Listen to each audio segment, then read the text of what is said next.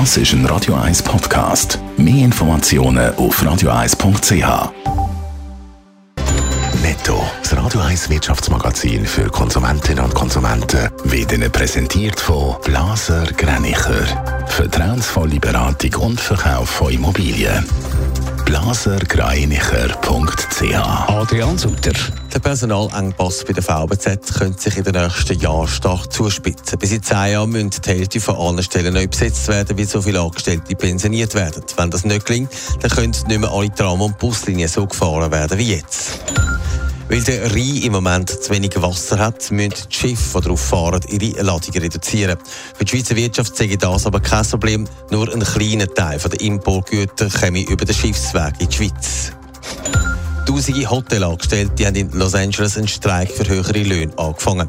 Rund 15.000 Köche, Reinigungsangestellte und Personen, die in der Rezeption arbeiten, haben ihre Arbeit niedergelegt. Gemäss US-Medien ist es der grösste Streik in der Hotelbranche, den es in den USA je gegeben hat. Mit dem Kaffee aus Alukapseln machen die einen ihren Kaffee und andere das grosse Geld. In der EU wird aber darüber diskutiert, die Kapseln bald zu verbieten. Adrian Sutter, warum das? Ja, was bei PET und Glas ganz gut funktioniert, das klappt bei diesen Alukapseln offenbar nicht so gut. Das Recyceln. Millionen von diesen Kaffeekapseln landen im normalen Abfall, wo sie nicht angehören.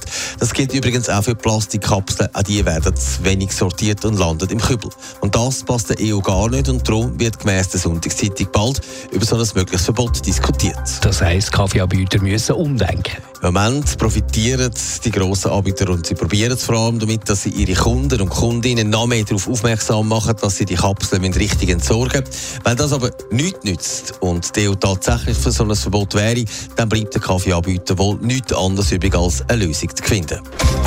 Netto, das Radio 1 Wirtschaftsmagazin für Konsumentinnen und Konsumenten.